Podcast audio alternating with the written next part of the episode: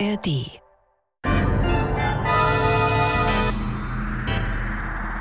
Das war morgen, der Science-Fiction-Podcast mit Isabella Herrmann und Andreas Brandhorst. Ja, hallo, herzlich willkommen zu unserem Science-Fiction-Podcast Das war morgen. Und heute wird es auch etwas kalt, denn unser Stück heißt Temperatursturz. Das wurde in Deutschland zum ersten Mal 1974 ausgestrahlt, ist aber im Original von Murray Leinster, kam daraus unter Critical Difference in der Reihe Astounding Science Fiction 1956 und kostete damals glatte 35 Cent. Bearbeitet hat es für die deutsche Fassung Walter Knaus. Andreas, es wird kalt. Erzähl mal, warum wird's kalt? Es gibt für uns Autoren eine ungeschriebene Plotregel. Je weniger Sätze man benötigt, um den Inhalt einer Geschichte zu beschreiben, desto besser ist im Anschluss daran die Struktur der Geschichte selbst, des Romans zum Beispiel. Und in diesem Fall lässt sich bei dem Hörspiel Temperatursturz der Inhalt wirklich in einigen wenigen Sätzen zum Ausdruck bringen. Es ist diesmal ein klassisches äh, Science-Fiction-Hörspiel, würde ich so sagen, ein klassisches Thema. Wir haben einen Eisplaneten, einen fernen Planeten, auf dem es Probleme gibt mit dem Klima, denn es ist kalt und es wird noch viel, viel kälter. Die Frage ist, wie wird dieses Problem gelöst? Aber hören wir uns das Hörspiel doch einfach mal an.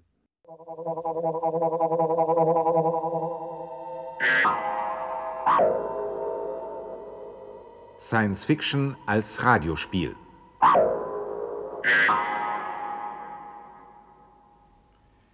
Es gehört zu den ältesten Motiven der Science-Fiction-Literatur, Erdenmenschen in Weltraumstationen oder auf fernen Planeten anderer Sonnensysteme in extreme Gefahrensituationen zu führen.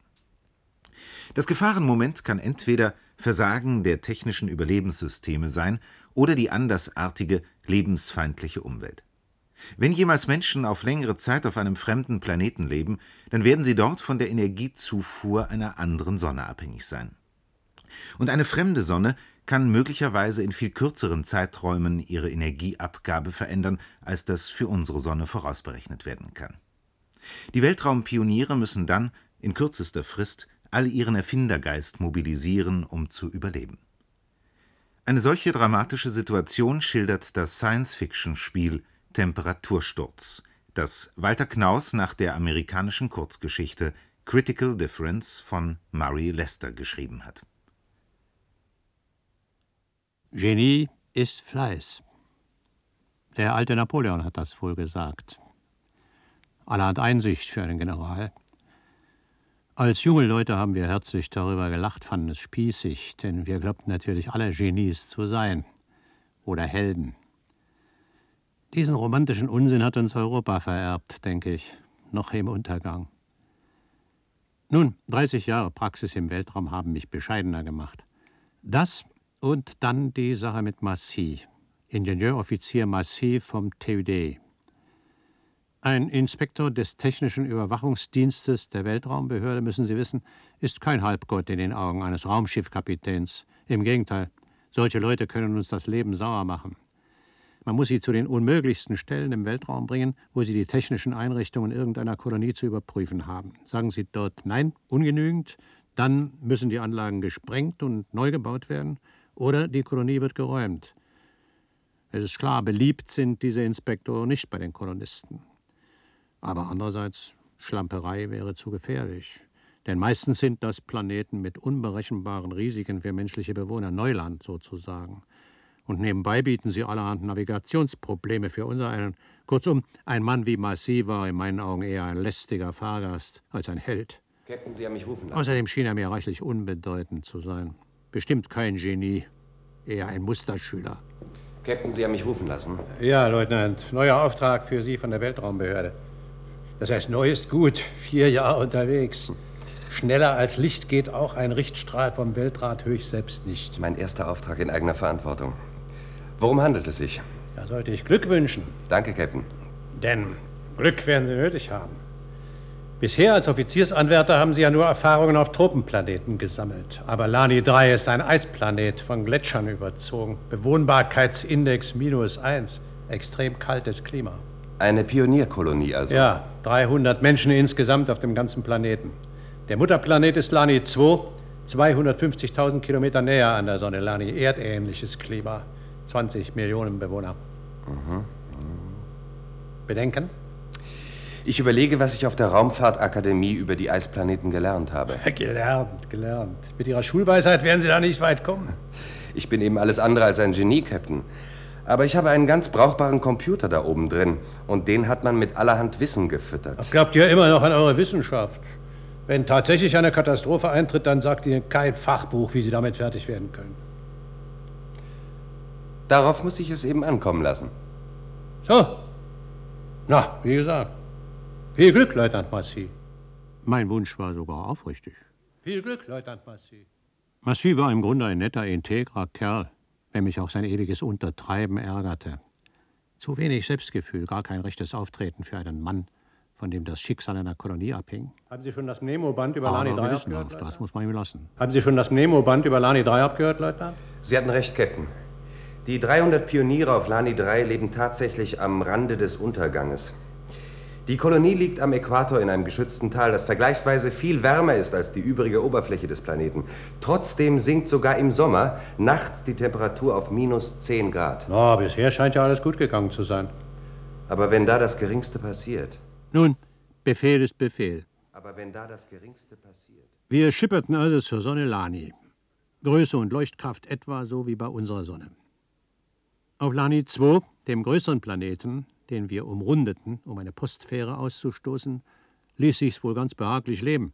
Riesige Wälder, Ströme, Seen, große Städte, ein blauer Ozean, ein schöner grüner Planet. Sehen Sie, das sieht schon weniger hübsch aus. Aber dann kam Lani 3 in Sicht. Sehen Sie, das sieht schon weniger hübsch aus. Ein richtiger Eispanzer um das Ah, ganze Ding. Ziemlich ungemütlich. Ah, weiße Kontinente, Täler, Berge, Ebenen, glitzernd weiß. Flüsse und Meere, gefrorenes Kristall. Ja, möchte wissen, weshalb Menschen überhaupt. Sehen Sie, dort liegt das geschützte Tal mit der Kolonie. Wo? Doch, ja, da. Der metallglänzende fünfstrahlige Stern. Das sind die Landefähren, mit denen Sie Ihre technische Ausrüstung hergebracht haben. Das ist wie auf Arepo 1. Sie haben sie einfach verankert, entladen und durch Stahlröhren miteinander verbunden. Noch mehr Weltraumstation als Stadt. Und auch alles weiß bereift, jetzt am hohen Mittag. Ich glaube, ohne Schneebrille kann man da überhaupt nicht ausgehen. Ja, lästig, ja. Und nicht ohne Heizanzug. Nicht schlimm, solange Sie über genügend Energie verfügen. Aber was meinen Sie, wie diese klobigen Dinger jede Arbeit sauer machen? Kann ich mir vorstellen. Wir sind soweit. Haben Sie Ihre sieben Sachen bereit? Klar? Gut, ich gehe in die Umlaufbahn und steuere den Turm des Landegerüsts an. Auch nagelneu, wie alles hier. Hoffentlich ist er anständig gebaut. Na, das werden Sie ja dann prüfen. Und hoffentlich halten die ihn ordentlich eisfrei, sonst gibt das ein wüstes Geschaukel, wenn Sie uns runterholen. Wie hoch schätzen Sie ihn? Den Landeturm? Oh, das Übliche. Gut 600 Meter. Diese Landegerüste Gut 600 Meter. bezogen ihre Energie aus der Ionosphäre, die sie anzapften. So ein Ding war imstande, durch sein elektromagnetisches Feld selbst schwer beladene Raumschiffe sanft auf die Planetenoberfläche herunterzubringen. Keine noch so große Rakete hätte diese gewaltigen Lasten beim Landemanöver bremsen können. Und ebenso sanft hoben sie die Schiffe wieder hinauf in den Raum, wo keine starken Anziehungskräfte mehr wirkten und die Schiffe ihre Lawlor-Antriebsaggregate gefahrlos einsetzen konnten. Die dafür vorgeschriebene Starthöhe betrug fünf Planeten Durchmesser. Wenn keine Raumschiffe starteten oder landeten, versorgten die Landegerüste die Kolonie mit Energie. Es waren gigantische Stahl-Skelettgerüste. Ohne sie war Raumfahrt unmöglich. Ein schlecht gebauter oder schlecht enteister Landeturm gefährdete das Leben jeder Raumschiffbesatzung, die landen oder starten wollte. Die Raumbehörde verlangt, dass die Anlagen vorschriftsmäßig errichtet und völlig einsatzbereit sind, ehe die Kolonisten den technischen Überwachungsdienst benachrichtigen. Der TÜD schickt einen von uns Inspektoren hin, um die Anlagen zu überprüfen und abzunehmen. Erst dann wird die Kolonie für menschliche Niederlassungen freigegeben. Sind die Anlagen nicht in Ordnung, werden sie gesprengt. Dies also war Massis erster selbstständiger Auftrag. Ich setzte ihn auf Lani 3 ab. In sechs Wochen würde ich wiederkommen und ihn abholen, wenn alles glatt lief. Sie haben Pech, Leutnant Massy. Aber es gab Schwierigkeiten. Sie haben Pech, Leutnant Massy. Vor 14 Tagen ist der Direktor unserer Kolonie plötzlich schwer erkrankt. Das letzte Versorgungsschiff hat ihn mit nach Lani 2 genommen.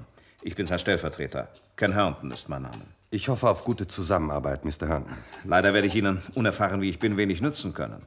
Ich bin zwar, glaube ich, ein recht guter Bergingenieur, aber von Klimatologie verstehe ich nicht das Geringste. Und alle anderen hier noch weniger. Klimatologie? Ich verstehe nicht. Ja, wir haben Sorgen. Sorgen mit dem Klima. Klar, ich verstehe. Kein sonniger Planet. Ich fürchte, Sie verstehen nicht. Unser Klima war nie berückend, daran haben wir uns gewöhnt, aber seit mehreren Tagen sinken die Temperaturen auf unerträgliche Werte. Kein Mensch weiß wieso. Möglicherweise ein Maximum von Sonnenflecken. Was meinen Sie? Sonnenflecken? Möglich, vielleicht. Ich verstehe leider auch nichts von Klimatologie. Aber ich denke doch, Sonnenflecken sind eine kurzlebige Sache. Ja, ja, das denken wir auch. Deshalb sind wir ja so ratlos, weil die Entwicklung nicht abklingt. Sie ist sogar noch immer verstärkt. Ich hatte große Hoffnung, Sie könnten uns helfen. Leider. Ja, haben Sie schon versucht, Rat bei Ihren Leuten auf Lani 2 einzuholen? Das ist doch das Pech. Lani 2 ist zurzeit in Opposition. Unsere Sonne steht genau zwischen uns. Ein Richtstrahl kommt da nicht durch. Hm. Üble Sache. Tja, ich weiß im Moment auch nichts. Aber allzu schlimm wird's ja kaum werden. Wissen Sie was? Ich lasse mir das mal durch den Kopf gehen heute Nacht.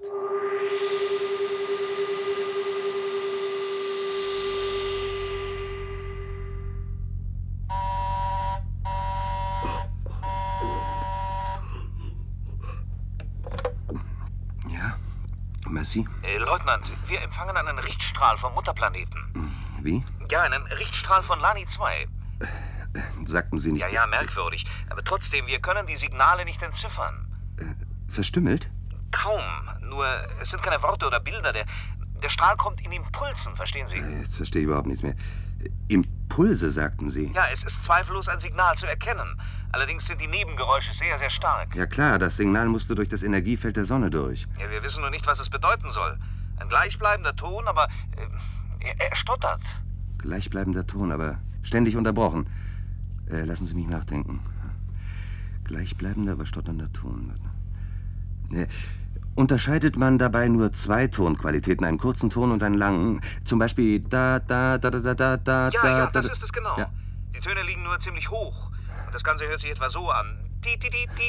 Aha, schreiben Sie bitte alles auf, was Sie empfangen. Am besten nehmen Sie es auf Band. Ich werde versuchen, es zu entziffern. Sie wissen also, was es sein kann?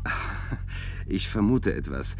Ehe die drahtlose Frequenzübertragung entdeckt wurde, Funk und Fernsehen, übermittelte man Licht- oder Lautsignale von kurzer oder langer Dauer. Sie wurden in Gruppen gesendet und jede Gruppe bedeutete ein Wort oder eine Zahl. Morsen nannte man das. Ein sehr primitives System, aber es funktionierte und es kommt auch bei Störungen durch. Wissen Sie, damals konnte man störende Frequenzen noch nicht heraussieben. Ah, ich verstehe. Sie glauben also, dass jemand auf Lani 2 auf das alte System zurückgreift, um eine wichtige Nachricht trotz der störenden Energiefelder der Sonne bis hierher durchzubringen? Ja, wäre immerhin eine Erklärung, oder? Das ist es. Gar keine Frage, das muss es sein. Toll, dass Sie drauf gekommen sind. Na, aber ich bitte Sie, gelernt ist gelernt. Hoffentlich eine gute Nachricht. Mr. Herndon, Sie sollten sich auf das Gegenteil gefasst machen. Aus bloßem Spaß gräbt man keine so vorsintflutliche Technik aus den Büchern aus. Ich ziehe mich schnell an und komme zu Ihnen hinüber.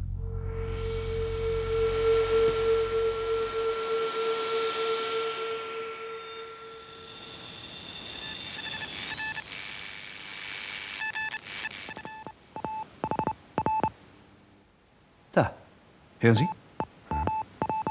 Signale, zweifellos. Ich habe Ricky gebeten, die Signale aufzuschreiben. Äh, Ricky, das ist meine Schwester. Eine Frau auf diesem barbarischen Planeten? Ja, wir haben mehr als 80 Frauen hier. Also Ricky macht Punkte für die kurzen Signale und Striche für die langen. Ja. Ich habe ihr gesagt, sie soll versuchen, Querstriche zu machen, wo eine Gruppe zu Ende ist. Hören Sie, die Signale nehmen überhaupt kein Ende. Jetzt haben wir sie schon über eine halbe Stunde empfangen. Ähm, vermutlich handelt es sich um die immer gleiche Botschaft, die laufend wiederholt wird. Wirklich. Ich glaube, am besten lässt sie sich entschlüsseln, wenn man sich auf die Buchstaben in zwei- und dreisilbigen Wörtern konzentriert. Das geht schneller als eine statistische Analyse des ganzen Textes. Glänzende Idee. Warten Sie, ich gehe schnell zu Ricky hinüber und sage ihr das. Ich beeile mich.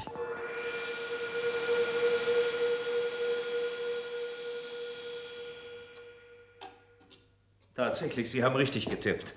Ricky sagt, dass sie Wortgruppen unterscheiden kann. Vielen Dank für den Hinweis. Ach, Sie haben den Lautsprecher abgestellt? Das Band läuft ja mit. Also ich sage Ihnen, Ricky ist genau die Richtige, sowas zu entziffern. Als wir noch Kinder waren, hatte ich ein Tagebuch und versuchte dafür immer neue Geheimschriften zu erfinden. Aber Ricky hat sie alle im Handumdrehen entziffert. Ein kluges Kind. Ja, klug und neugierig. Ja, ich habe mir das überlegt mit den Sonnenflecken und fange an zu fürchten, dass die zunehmende Kälte keine lokale Klimaschwankung ist. Sonnenflecken Ja, haben. das müssen Sie sehen. Hier, die tägliche Messung der Sonnenkonstante. Ja. Sieht nicht gut aus, was? Schlimm, diese abfallende Kurve. Ganz nah an Null. Man könnte fast glauben, die Sonne erlischt. Das ist natürlich unmöglich. Aber tatsächlich beobachten wir eine ganz ungewöhnliche Häufung von Sonnenflecken. Vielleicht verschwinden sie wieder. Tja, hoffentlich. Doch solange sie bleiben, nimmt natürlich die Wärmeeinstrahlung ständig ab. Heute Nacht lagen die Temperaturen 30 Grad unter dem Normalwert. 30 Grad? Die automatischen Wetterstationen rund um den Planeten melden sogar ein Absinken um mehr als 40 Grad. Hören Sie mal, das kann sehr schnell lebensgefährlich werden. Ich denke da gerade an die Eiszeit auf der Erde. Damals sanken die Durchschnittswerte nur drei Grad unter den Normalwert, aber 40 Grad. Das, Das wäre das Ende für die Kolonie. naja, so schnell geht so etwas auch wieder nicht. Aber jetzt auch noch diese Nachricht von Lani 2, das kann doch nichts Gutes bedeuten. Ich glaube nicht, dass das lange anhält. Lani ist ein Stern mit typisch solaren Merkmalen der Erdensonne ganz ähnlich. Solche Solarsterne sind nicht variabel. Sicher ist ein so dynamisches System wie eine Sonne immer wieder zyklischen Schwankungen unterworfen. Wir kennen ja von der irdischen Sonne die verschiedensten Sonnenfleckenperioden. Es gibt vier Jahreszyklen und sieben Jahreszyklen und den bekanntesten, den Elfjahreszyklus. Doch die heben sich glücklicherweise meist wieder gegenseitig auf. Die Schwankungen können sich manchmal gegenseitig aufheben, aber sie können sich zeitweilig leider auch gegenseitig verstärken. Sie überlagern sich und genau das passiert wohl im Augenblick. Was ist das für ein Unsinn? Ricky, das ist Leutnant Massy. Ja, und das ist sie, meine Schwester. Miss Herndon, Guten Tag. Ich möchte bloß wissen, woher du deine Weisheit beziehst. Hier steht es, Ken. Es ist die Nachricht von zu Hause. Sie hatten recht, Leutnant. Es war die gleiche Botschaft, die sich ständig wiederholt hat. Hier. Zu Ihrer Information. Die Sonnenkonstante sinkt rasch und ständig ab aufgrund sich akkumulierender zyklischer Sonnenfleckenaktivität von bisher noch nie beobachteter Dauer. Nachteilige Wirkung auf das Klima wird dadurch offensichtlich verstärkt. Maximum ist noch nicht erreicht. Wir erwarten, dass unser Planet vorübergehend unbewohnbar wird. auch Lani 2? Verdammt. Starke Fröste haben bereits die Ernte auf der Sommerhemisphäre vernichtet. Es ist unwahrscheinlich, dass die Bevölkerung in nennenswerter Zahl die sich entwickelnde Eiszeit überstehen kann, da Wärme, Energie und kältesichere Unterkünfte nicht ausreichend vorhanden Das kann doch nicht, das wäre doch furchtbar. Dauerfrost wird Äquator in 200 Tagen erreichen und Eiszeitbedingungen werden laut Berechnung ungefähr 2000 Tage lang anhalten, bis normale Sonnenkonstante Ja, zurückkehrt. bis dahin sind wir alle umgekommen. Diese Information wird übermittelt, damit Sie sofort hydroponische Nahrungsmittelreserven anlegen und andere geeignete Maßnahmen treffen. Ende der Botschaft. Kent 4 ist der nächste bewohnte Planet, von dem Lani 2 Hilfe erwarten kann. Ein Schiff schafft die Strecke in zwei Jahren und Kent 4 kann maximal drei Schiffe aufbringen. Platz für höchstens 600 Menschen. Ja, und Lani 2 hat 20 Millionen. Aber Unterkünfte für extrem kalte Bedingungen kann man nicht improvisieren, nicht für 20 Millionen. die Hilfe von außen. Schon bei Kent 4 dauert es anderthalb Jahre, ehe die Nachricht überhaupt mal dort eintrifft. Und noch weiter. Jahre. Vielleicht schickt man dann eine Raumschiffflotte, sagen wir 1000 Schiffe. Die hat doch kein Planet. Sagen wir 1000 Schiffe, die könnten frühestens in fünf Jahren hier sein und maximal ein Prozent der Bevölkerung retten. 200.000. In fünf Jahren. Da leben höchstens noch 50.000 Menschen auf Lani 2. 50.000 von 20 Millionen. Ja. Wenn die Sonnenkonstante wirklich so rapide absinkt, dann wird es hier auch nicht gemütlicher. Damit verglichen sind die augenblicklichen Zustände noch paradiesisch. Wir werden was tun müssen, damit wir überleben.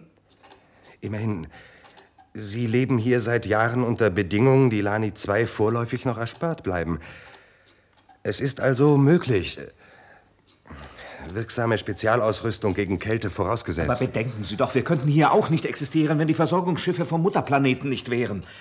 Doch Lani 2 bekommt keine Versorgung von außen. Es ist auf sich selbst angewiesen. Und die Spezialausrüstung, die kann ja nicht für 20 Millionen Bewohner hergestellt werden. Sie werden alle sterben. Und ja, Sie wissen das ganz genau. Deshalb warnen Sie uns. Wir sollen versuchen, uns aus eigener Kraft zu retten, weil, weil Sie uns nicht mehr helfen können.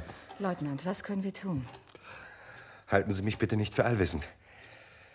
Ach, ich kann auch nur ein paar simple Überlegungen. Zunächst müssen wir genaue Messwerte haben. Vorher lässt sich gar nichts sagen. Können Sie auf die gleiche Weise wie Lani 2 eine Anfrage nach dort durchgeben? Wir brauchen alle Daten, die zu bekommen sind. Solarkonstante, Temperaturen, wie sieht unsere Stratosphäre aus, wie hoch ist die Abstrahlung, kurz alles. Ricky, versuchst du das? Ja, natürlich, aber Ich notiere die wesentlichen Punkte. Besser mehr Daten als weniger und so schnell es geht, ja? Ja, ich versuch's natürlich. Hoffentlich schaffe ich das. Wie hieß das nochmal? Ähm, Morsen. Ja, natürlich. Gut. Und wir hier müssen uns vor allem einen Überblick darüber verschaffen, welche Energie uns zur Verfügung steht. Haben wir genug Energie, dann haben wir auch Wärme und alles andere. Aber da bin ich eben skeptisch. Wie steht's mit der Energie, die uns der Turm liefert? Wer kann das wissen? Der diensthabende Ingenieur am Landeturm.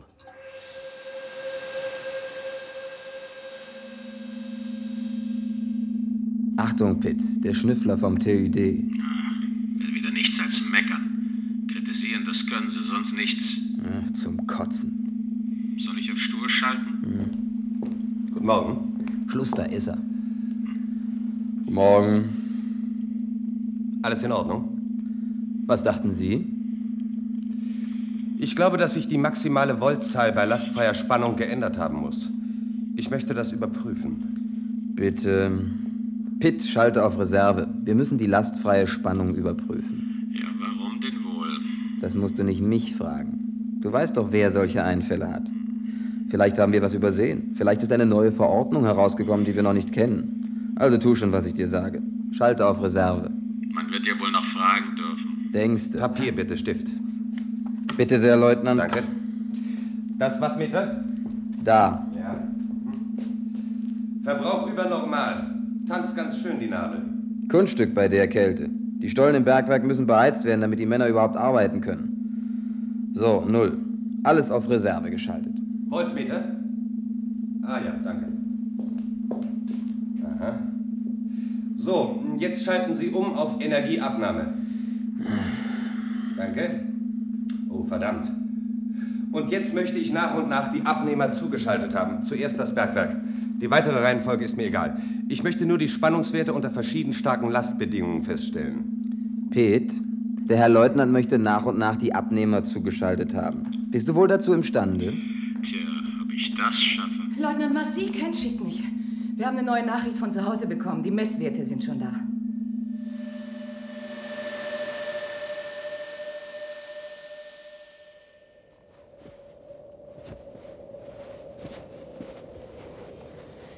Die Werte von Lani 2 bedeuten nichts Gutes. Ken meint, sie seien viel schlimmer, als er befürchtet habe. Ich verstehe. Aber sie werden doch sicher zu Hause mit der Krise fertig werden. Sie bauen neue Landegerüste. Hunderte von Türmen. Nicht für die Raumschiffe, sondern um Energie aus der Ionosphäre runterzuholen. Sie haben errechnet, dass die Energie aus einem großen Turm mindestens fünf Quadratkilometer so aufheizen wird, dass man darauf leben kann. Sie wollen die Straßen überdachen, Felder darauf anlegen, das heißt Wärme und Nahrung, um möglichst viele Menschen retten zu können. Sie sagen ja gar nichts. Ist das nicht schön? Nein. Aber warum denn nicht? Ich habe eben hier die Messwerte des Landeturms überprüft. Ja und? Also wissen Sie, Spannung und Elektronenfluss hängen von der Ionisierung der Atmosphäreschicht ab, von der wir unsere Energie beziehen. Je geringer der Elektronenfluss, desto geringer auch das Spannungsfeld. Das heißt, der Elektronenfluss aus der Ionosphäre muss einen viel größeren Widerstand überwinden als zuvor. Entsprechend gering fällt dann auch die Energieausbeute aus. Hören Sie auf, ich will das nicht hören.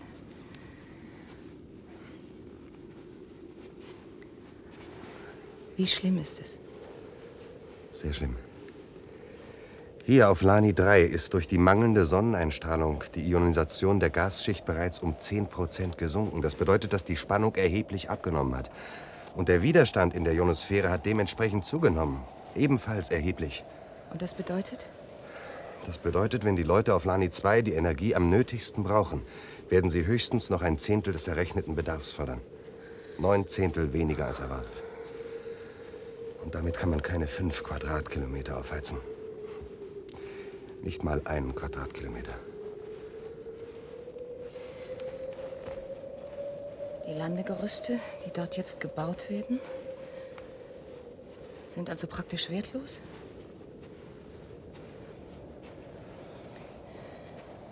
Ken erwartet uns bestimmt schon.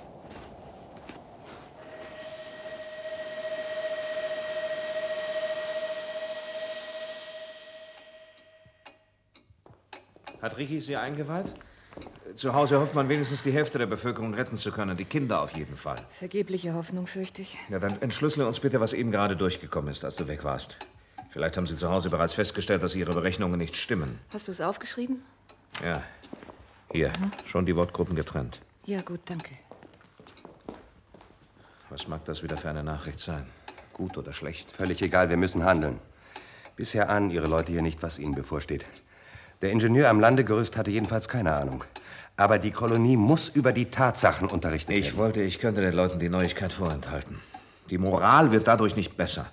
Ich. Vielleicht könnten wir es hinausschieben. Im Gegenteil, Sie müssen sofort informiert werden. Denn Sie werden ihnen neue und strengere Befehle geben müssen. Und die Leute befolgen sie nur, wenn sie wissen, wie ernst die Lage ist. Was haben Befehle jetzt noch für einen Sinn? Wir haben keine Überlebenschance. Ich habe die letzten Messwerte in eine Kurve eingetragen. Sie geht erst wieder in eine Gerade über, wenn es zu spät ist. 2000 Tage, das sind sechs Erdenjahre. In dieser Zeit frieren die Meere zu bis auf den Grund und auf den Kontinenten türmen sich gewaltige Gletscher auf. Es dauert ungefähr 20 weitere Jahre, bis das alles wieder aufgetaut ist und die Temperatur zu normalen Werten zurückkehrt. Hat es denn einen Sinn, sich 20 Jahre lang am Rande des Todes zu behaupten? Also, das ist doch idiotisch. Ist Ihnen bewusst, dass unser Planet hier eine ideale Experimentierstation ist? Dem Mutterplaneten um 200 Tage voraus? Also wie geschaffen, alles auszuprobieren, was Lani 2 helfen könnte. Also hat es einen Sinn auszuhalten. Wenn wir die Katastrophe hier meistern können, schaffen es die zu Hause auch. Können Sie mir irgendetwas nennen, was helfen würde? Ja. Ich verlange als erstes, dass alle Heizungen unter den Treppen und den Gehsteigen sofort abgeschaltet werden. So kann Energie gespart werden. Und wenn Sie Energie gespart haben, was wollen Sie damit anfangen? Die Wärme unter die Erde ableiten. Im Felsgestein speichern, bis man sie braucht. Äh, Heizen Sie das Bergwerk auf. Ich verlange, dass alle verfügbaren Heizaggregate ins Bergwerk geschafft werden. Die tiefen Stollen müssen so heiß sein, dass man sie nicht mehr betreten kann. Jedes Watt, das wir aus dem Landegerüst heraussaugen können, muss in den Berg geleitet werden, solange noch Energie verfügbar ist. Je mehr wir davon jetzt speichern, desto mehr können wir verbrauchen, wenn die Not am größten ist. Elektrische Energie können wir nicht speichern, aber Wärme, das ist auch Energie. Alle Achtung. Das ist eine Idee. Dasselbe könnten die doch auch zu Hause tun. Hitze unter der Erde speichern. Sehen Sie? Aber woher sollen Sie die Energie zum Speichern nehmen? Sie brauchen ja das letzte Watt dazu, um Landetürme zu bauen. Und bis die fertig Tja, sind... wenn Sie die Türme nach Vorschrift bauen, das kostet viel zu viel Energie und viel zu viel Zeit. Und wenn sie glücklich fertig sind, sind die Türme wertlos. Die Ionisation der Stratosphäre nimmt rapide ab. Weshalb also Türme bauen? Ja, dann... Sie sollten improvisieren. Äh, Kabel zu riesigen Netzen verbinden und mittels Hubschraubern am Himmel aufhängen. Dann bekommen Sie Energie genug. Warum einfach, wenn es auch kompliziert geht? Gut, ich gebe sofort den Befehl, die Heizungen unter den Gehsteigen abzuschalten. Und was Sie mir eben gesagt haben. Ich lasse Ricky das sofort zum Mutterplaneten durchgeben. Die werden staunen, wenn Sie das entschlüsseln. Leutnant Massi, das ist die Rettung. Ich, ich brauche Ihnen wohl nicht zu sagen, was ich jetzt denke. Ach was. So wird man zur Legende. Ich brauche Ihnen wohl nicht zu sagen, was ich jetzt denke. Auf Lani 3 und vermutlich auch auf Lani 2 begann man in unserem guten Massi eine Mischung aus Lohengrin und Einstein zu sehen, den Retter in der Not, das Genie. Dabei hatte er nur nachgedacht und sich dessen erinnert, was er gelernt hatte. Jedenfalls bestand er auf dieser Deutung. Später, als ich zurückkam und ihn zu bewundern begann. Ich tat nur so mutig, weil die anderen so verzweifelt waren. Was meinen Sie, wie niedergeschlagen ich wurde, als ich die Sache genau durchrechnete, die ich da so freihändig entworfen hatte? Ich fand heraus, die Menschen auf Lani 2 konnten unmöglich so viel Wärme speichern, um diese lange Kälteperiode zu überstehen. Denn während sie Wärme speicherten, speicherte der Planet Kälte. In seinen gefrorenen Seen und Meeren, in den Gletschern, in dem Eispanzer, der alles bedeckte. Mein Vorschlag war nichts als ein Rückzugsgefecht. Natürlich, er würde Auftrieb geben, die Moral stärken und für kurze Zeit beruhigend auf die Menschen wirken, doch auf lange Sicht gesehen war er ein Schlag ins Wasser. Und da hatte ich nun leichtfertig diesen sinnlosen Optimismus geweckt. Ich glaube, er war sehr in Verlegenheit, weil man ihn wegen seiner Vorschläge wie ein Wundertier bestaunte. Aber dieser Trick mit dem am Himmel aufgehängten Stahlnetz war tatsächlich nicht neu. Man hat ihn auf Saril zum ersten Mal angewendet, als Energiequelle zum Auspumpen eines Binnenmeeres. Alles, was ich wusste, hatte schon jemand vor mir erfunden. Oder es stand in einem Fachbuch. Doch niemand vor mir hatte entdeckt oder darüber geschrieben, wie ich mit dieser Katastrophe fertig werden konnte. Ich wundere mich heute, dass er nicht aufgab. Mitleid, Pflichtgefühl, die Chancen waren kaum nennenswert. In Anlehnung an irdische Beobachtungen an der Sonne Sol, für die ich die hiesigen Messwerte einsetzte, stellte ich fest, die Temperatur würde so weit absinken, dass sich das Kohlendioxid aus der Atmosphäre in Form von Schneekristallen niederschlagen würde. Kohlendioxid ist aber für die Erwärmung der Atmosphäre verantwortlich, für den sogenannten Treibhauseffekt. Der würde also verschwinden und dadurch die Temperatur schnell weiter abfallen, bis sie nur noch geringfügig über der Temperatur im leeren Weltraum lag. Das wäre dann das Ende, unausweichlich. Aber ich hatte so viel Hoffnung erweckt. Sie glaubten an mich. Wenn Sie mitkommen wollen? Ich musste Sie darauf vorbereiten, dass das ein Fehler war. Wenn Sie mitkommen wollen? Sie haben Ihren Kälteanzug ja schon an. Ohne den geht seit Tagen keiner mehr ins Freie. Seit neulich der ganze Bautrupp erfroren ist. Jetzt in der Nacht sollte man überhaupt nicht rausgehen. Ich muss raus, trotz allem. Ich muss etwas nachprüfen draußen. Also gut, ich gehe mit. Allein darf jetzt keiner raus. Sind Sie fertig? Ja? Dann öffne ich jetzt die Schleusentür. Mhm.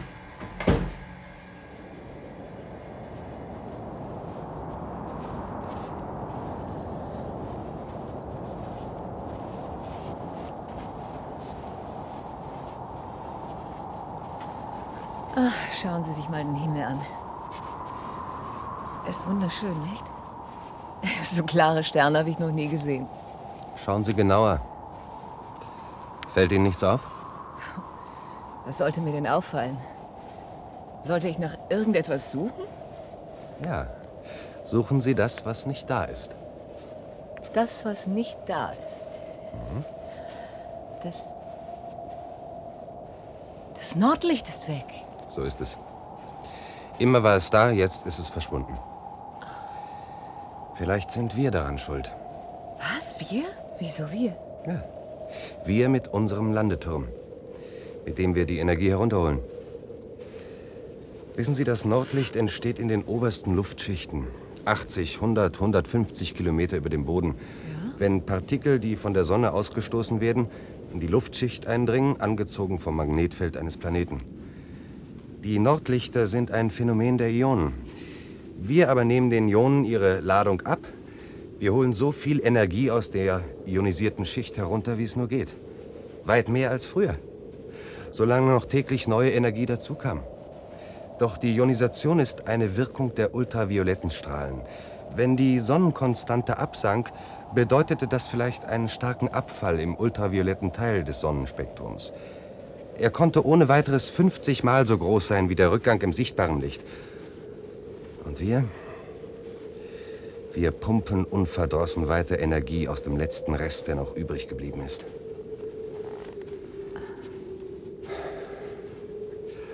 Allmählich fange ich an, mich für einen Optimisten zu halten oder besser für einen Dummkopf. Ich hätte wissen müssen, dass die Energie rascher abfällt, als unser Bedarf zunimmt. Wenn wir dem Nordlicht das Licht weggenommen haben, dann haben wir den Brunnen bis auf den Grund ausgeschöpft. Der Brunnen ist leider nicht so tief, wie wir glaubten.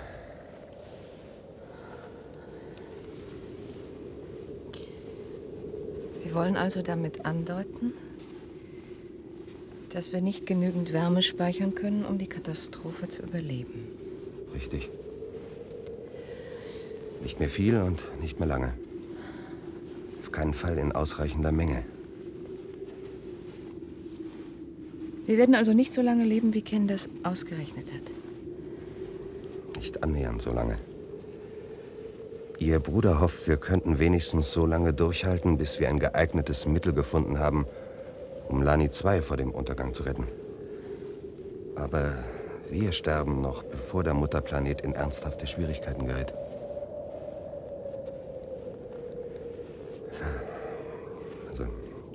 Gehen wir lieber hinein. Solange es drinnen noch warm ist.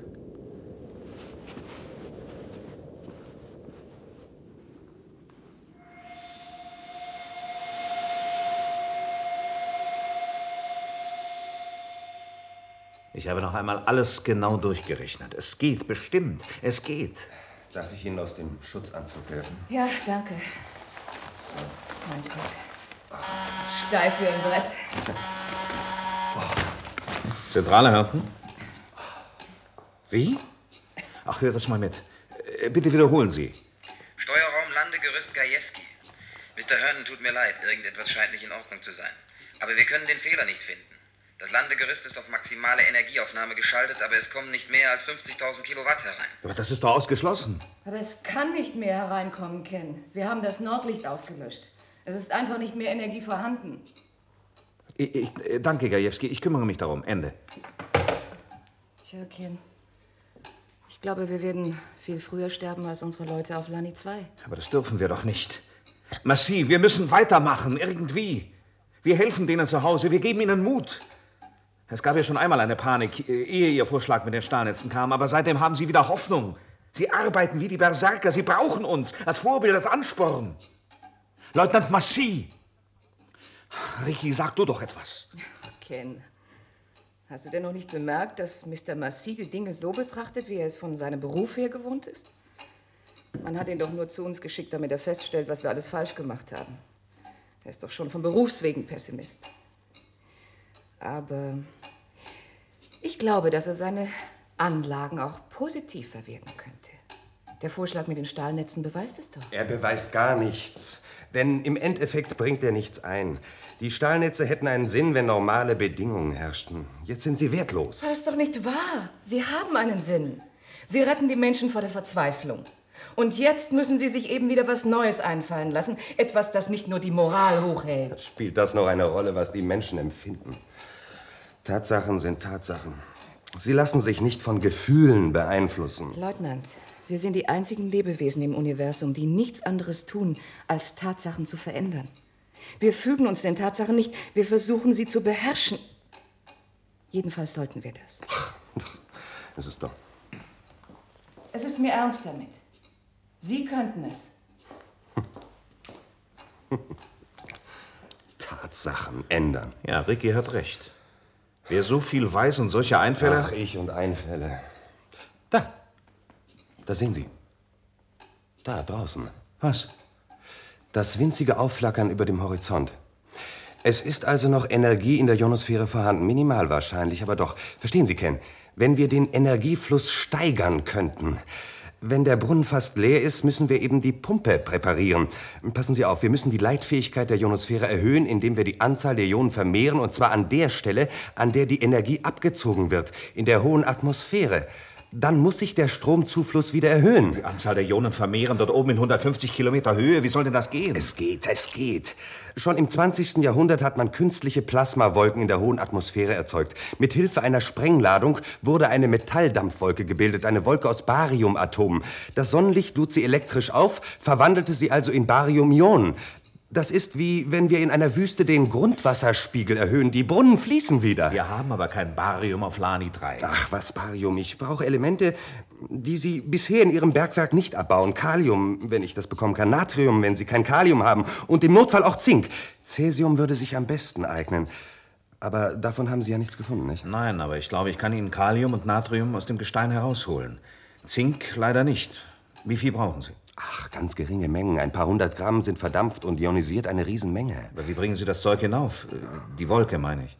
Ja, der große Landeturm fällt aus wegen Energiemangels. Ich brauche ein kleines Landegerüst, Lilliputgröße.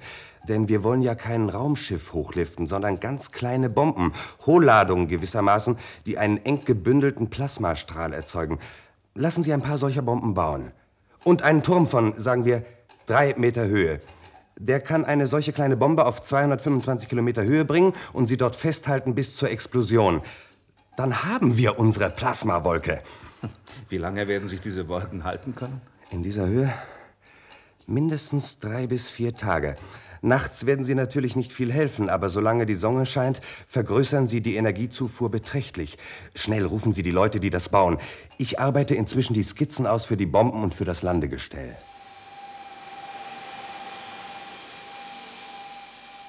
Ich, habe ihm durchgegeben, was Ken mir diktiert hat. Es ist nicht zu glauben. Das wäre die Rettung auch für Lani 2. Ach, Es ist wirklich wunderbar. Ich wollte es Ihnen nur sagen. Es ist ganz und gar nicht wunderbar. Ach, Ken hat recht. Er meinte, Sie seien nie von sich selbst überzeugt, noch nicht mal jetzt. Aber Sie finden sicher wieder ein Haar in der Suppe. Hören Sie zu, Ricky. Die Gesamtsumme der Energie ist unveränderlich. Zapft man dem Sonnenlicht Energie ab, muss sich das bemerkbar machen. Ja, ja. Deutet man die Sonneneinstrahlung in Form von elektrischer Energie aus, geht die Hitzestrahlung zurück. Oder wärmt man an einer Stelle den Boden auf, wird die ganze Umgebung entsprechend kälter. Bei uns auf diesem Planeten mit seiner punktförmig kleinen Kolonie spielt das keine Rolle. Aber den Mutterplaneten kann dieser Trick mit den Kaliumwolken nicht retten. Er würde zwar das Leben der 20 Millionen verlängern, doch das Ende bliebe trotzdem unvermeidlich. Denn wir können die Planetenatmosphäre ja nicht aufheizen. Ach, Sie sind schrecklich. Versuchen wir es doch wenigstens. Natürlich. Was können wir sonst tun? Lassen Sie uns an die Arbeit gehen. Hoffentlich fällt die Temperatur nicht schneller ab, als wir fertig werden können.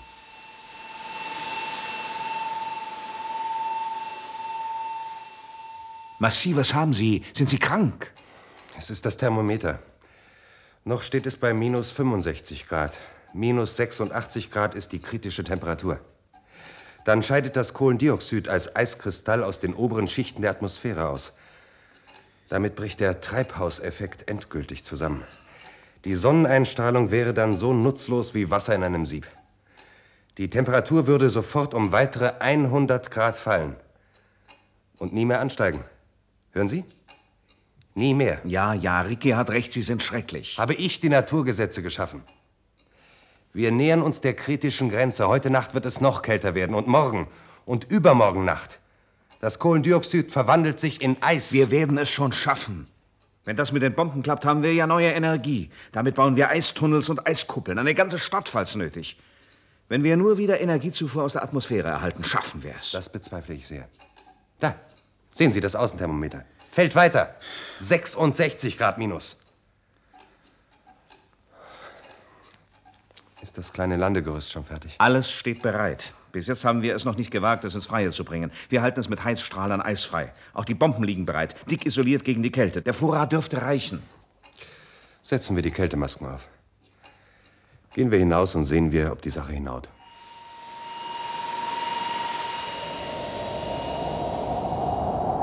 Wir haben diesen Felsen als Basis ausgewählt, weil man das Gerüst auf festem Untergrund besser in eine beliebige Richtung schwenken kann. Okay, vielen Dank. Zwei vor! Drei vor! Zwei! Zwei! Hörst du nicht? Zwei vor! Eins! Halt! Ich habe das Instrumentenbrett herausbringen lassen. Man kann die Schalter kaum anfassen Kälte, aber Sie können gleich die Messwerte ablesen. Danke. Wenn schon, dachte ich. Sie können gleich die Messwerte ablesen. Viel abzulesen gibt es sowieso nicht. Wenn alles glatt geht, schlagen ein paar Zeiger aus. Doch mit Einbruch der Nacht fällt das Thermometer noch stärker als in der vorigen Nacht zurück. In eine Thermosflasche müsste man den Planeten stecken können. Hm. Lächerliche Vorstellung. Die Temperatur wird fallen. Und wenn die Säule die kritische Markierung erreicht, gibt es einen unaufhaltsamen Temperatursturz. Turm ist betriebsbereit. Nein. Hoffnung hatte ich keine. Turm ist betriebsbereit. Alles angeschlossen? Alles klar. So, bitte können, stellen Sie die erste Bombe genau unter das Landegestell. Die Kälteisolierung entfernen, ja? Weg damit. So, ist das Notstromaggregat angeschlossen? Angeschlossen. Der Turm hat Strom. Das Landegerüst ist auf die richtige Frequenz eingestellt. Ich habe selbst überprüft. Fertig? Klar? Fertig. Fertig. Schnell, weg aus dem Kraftfeldbereich. Gut. Jetzt wollen wir mal ausprobieren, ob es funktioniert. Achtung. Ein. 3000. 4000. 5000. Verstehen Sie, wir dürfen nicht zu viel Beschleunigung geben. 10.000. 11. Die Metallwolke darf sich nicht im All verlieren. 19. 20.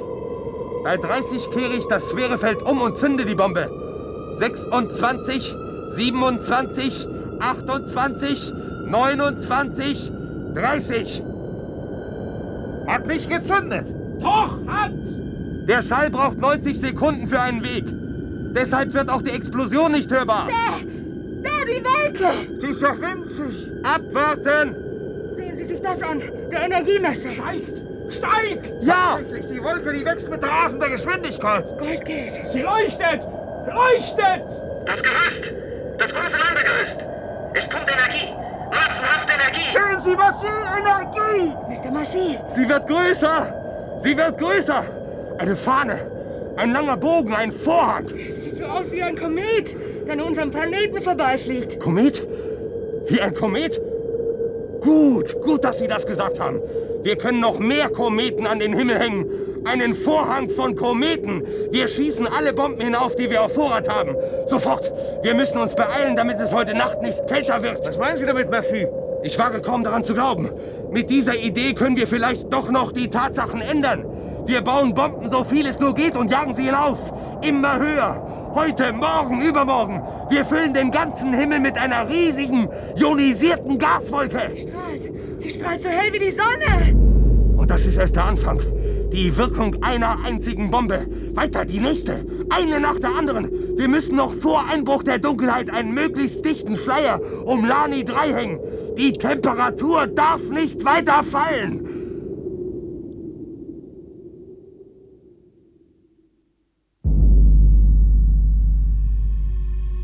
Es wird wohl heute überhaupt nicht dunkel.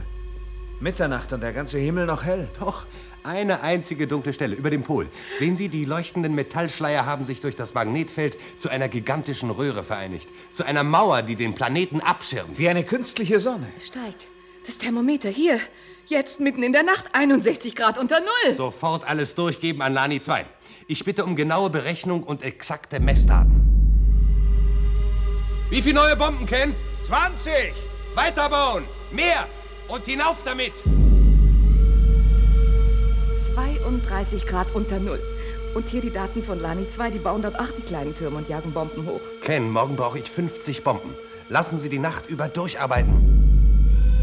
20 Grad unter Null. Gut, es geht weiter. Wieder 50 Bomben, Ken. Meinen Sie, die Leute halten noch eine Nacht durch? Ha, die Leute sind überhaupt nicht mehr zu halten, seit sie merken, es funktioniert. Null. Null Grad. Ken, was? Null Grad. Wie steht's auf Lani 2? Schon fast wie bei uns. Jetzt haben sie ungefähr 170 Türme und Bomben noch und noch. Schaut euch das an. Das Eis schmilzt. Und der Fluss. Ob wir da Forellen aussetzen? Nur mal langsam, Ken. Als ich mein Schiff turnusgemäß dem Planeten näherte, um Leutnant Massy abzuholen, traute ich meinen Augen nicht. In der ganzen Milchstraße hatte ich sowas noch nicht gesehen. Ich hatte ja schon viel erlebt: Kometen, Gasringe, Supernovas. Doch leuchtende Gasröhren, die eine halbe Million Kilometer Durchmesser hatten und genau auf die Sonne gerichtet waren? Nein. Und doch waren sie da. Zwei Röhren sogar. Zwei Planeten in leuchtende Gasschleier gehüllt. Der Funker meldete mir, dass nach Auskunft des stellvertretenden Direktors der Kolonie ausgerechnet dieser unscheinbare Massi dafür verantwortlich zeichnete. Rätselhaft. Nun, ich würde landen, nach Tatsachen fragen, nach Messwerten. Ich musste ja einen Bericht an die Weltraumbehörde absetzen. Nichts als Ärger. Captain, ich hatte gerade die technische Überprüfung beendet. Verdammt nochmal, ich brauchte fundierte Angaben. Captain, ich hatte gerade die technische Überprüfung beendet. Da stellte sich eine zyklische Überlagerung von Sonnenflecken ein. Alle Sonnenfleckenperioden Lanis gingen in Phase miteinander. Und die Sonnenkonstante fiel auf einen kritischen Wert ab.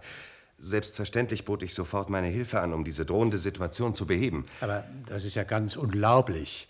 Mr. Herndon hat mir zwar erklärt, wie Sie das geschafft haben, aber ich kann das einfach nicht begreifen. Wissen Sie überhaupt, was das bedeutet? Mit solchen Gasvorhängen kann die Weltraumbehörde mindestens 50 Welten am äußersten Rande der Sonnensysteme für Menschen bewohnbar machen. Mindestens 50! Und das alles mit einem halben Pfund Natriumdampf pro Woche. Ja, so viel dürfte reichen. Wissen Sie, dass der Wärmeeinfall auf diesem Planeten um 15 Prozent zugenommen hat? Wissen Sie, was das heißt? Ich habe mir darüber noch gar keine Gedanken gemacht. Es gab eine kritische Situation, man musste etwas tun. Ich. Äh, ich erinnerte mich an das, was ich gelernt hatte. Gelernt, gelernt. Sie haben den Teufel im Leib. Und Fräulein Hörnten schlug mir etwas vor, woran ich noch gar nicht gedacht hatte. Aber das war doch kein Vorschlag, ein zufälliges Wort. Es war ein brauchbarer Vorschlag. Was sich daraus entwickelt hat, haben Sie ja selbst gesehen. Also Sie müssen schleunigst einen Bericht über Ihr Experiment schreiben. Und Sie müssen als Berater zur Verfügung stehen, wenn Ihr Verfahren in einem anderen Planetensystem angewendet wird. Wenn man mit Metalldampfwolken einen Planeten warm halten kann, sollte man bei zu warmen Planeten auch den umgekehrten Effekt erreichen können. Das ist eine Aufgabe für einen Mann mit Ihren Ideen. Eigentlich ist doch gar nichts Besonderes daran. Was ich getan habe, habe ich entweder in der Schule gelernt oder in Büchern gelesen. Verdammt nochmal, halten Sie den Mund. Das war Temperatursturz. Der Originaltitel ist Critical Difference von Murray Leinster aus dem Jahr 1956. Die deutsche Bearbeitung ist von Walter Knaus aus dem Jahr 1974. Die Sprecher und Sprecherinnen sind Matthias Fuchs, Christine Davis, Dieter Eppler, Kurt Lieck, Ulrich von Dobschütz und Rolf Beukert. Regie führte Andreas Weber-Schäfer.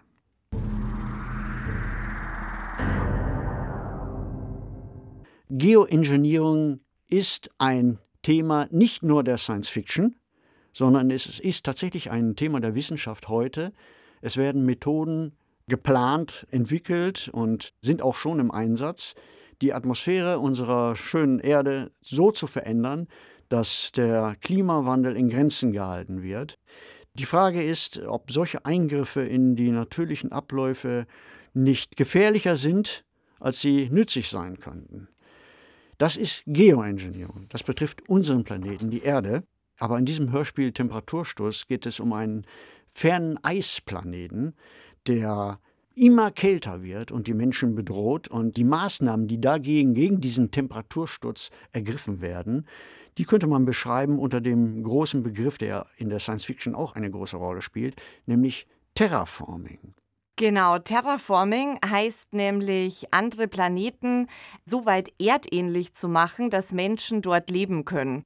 Da fiel mir als Beispiel sofort die Mars-Trilogie von Kim Stanley Robinson ein, wo die Menschheit den Mars besiedelt und es dann auch viele politische Diskussionen gibt, soll man den Mars jetzt verändern, soll man Terraforming betreiben. Es ist dann auch die Thematik, die wir auch schon mal bei Aquaversum besprochen hatten, nämlich inwiefern formt die Umwelt den Menschen, inwiefern können wir uns anpassen oder wie machen wir uns die Umwelt zu eigen.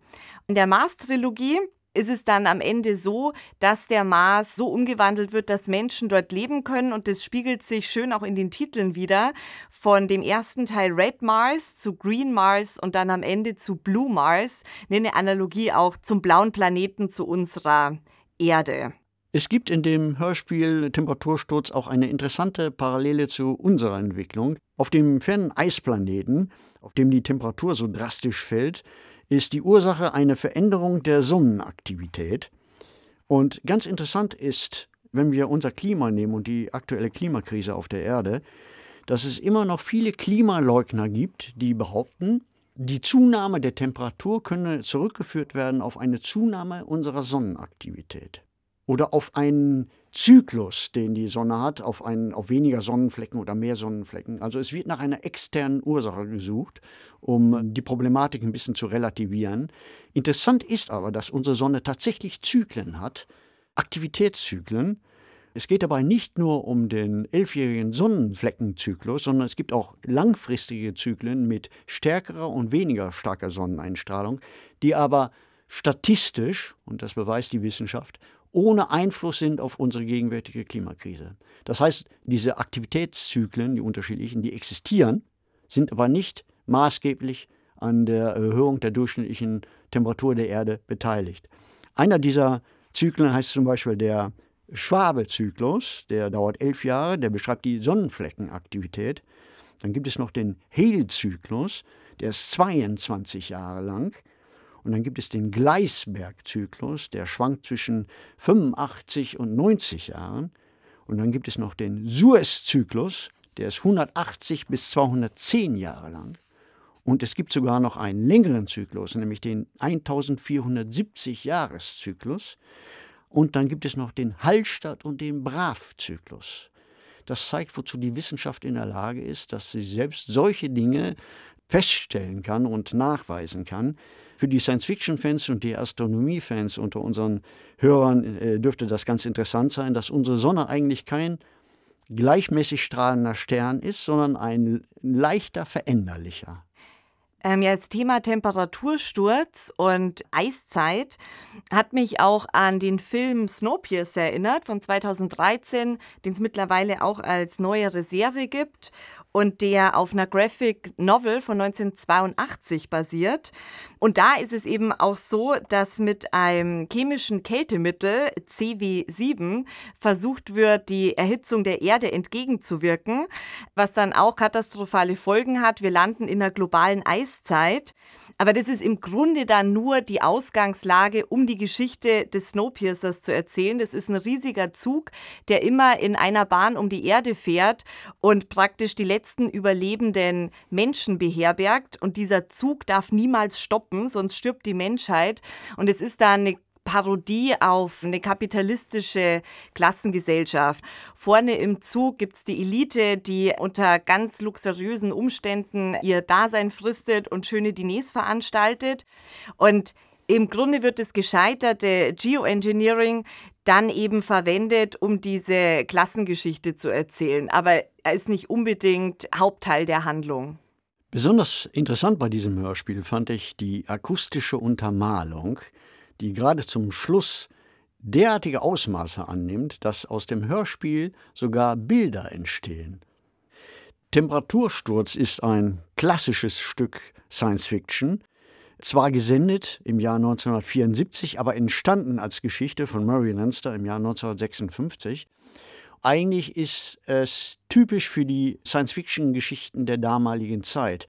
Das heißt, es werden Probleme geschildert, die Protagonisten werden in eine Situation manövriert, die sehr schwierig ist, und der Ausweg aus dieser Situation, die Lösung des Problems, ist vor allen Dingen technischer Natur.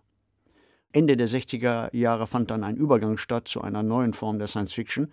Aber während dieser 10, 15 Jahre hat man in vielen wissenschaftlich orientierten Science Fiction Geschichten vor allen Dingen die Lösung der Probleme immer im technischen Bereich gesucht. Ja, und sehr charmant fand ich auch noch, dass der Planet durch Morsezeichen auf sich aufmerksam macht, was natürlich sehr anachronistisch wirkt, aber vielleicht auch in der heutigen Zeit noch ein sehr robustes Mittel der Verständigung ist. Mit hoffentlich nicht zu kalten Grüßen verabschieden wir uns bis zur nächsten Woche. Falls es Fragen, Vorschläge, Kommentare gibt, schreibt uns sehr gerne eine E-Mail an daswarmorgen.sbr.de und empfehlt uns natürlich sehr gerne weiter. Redaktionell betreut hat diesen Podcast Mareike Mage unter Mitarbeit von Oliver Martin. Sanja Lobeck hat hospitiert.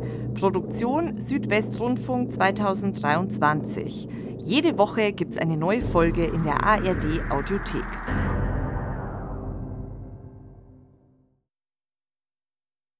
SWR 2 Wissen, der Podcast. Jeden Tag eine halbe Stunde. Interessante Hintergründe. Ich habe Patienten, die alleine essen müssen, weil sie die Geräusche ihrer Kinder nicht ertragen. Überraschende Ansichten. Der Lux ist ein Arschloch sowieso. Wichtige Erkenntnisse. Wenn Energie kristallisiert zu Materie, kommt gleich viel Materie und Antimaterie heraus. Drängende Fragen. Was spricht dafür? Was dagegen, dass ein Windrad ein Auerhuhn tatsächlich stört? Historische Ereignisse. Mr. Gorbatschow. Tear down this wall. SWR 2 Wissen, das sind gut recherchierte Geschichten aus unterschiedlichsten Gebieten, zum Beispiel Medizin, Klimaschutz oder bewegende Biografien. SWR 2 Wissen könnt ihr in der ARD Audiothek hören, der SWR 2 App oder überall sonst, wo es Podcasts gibt.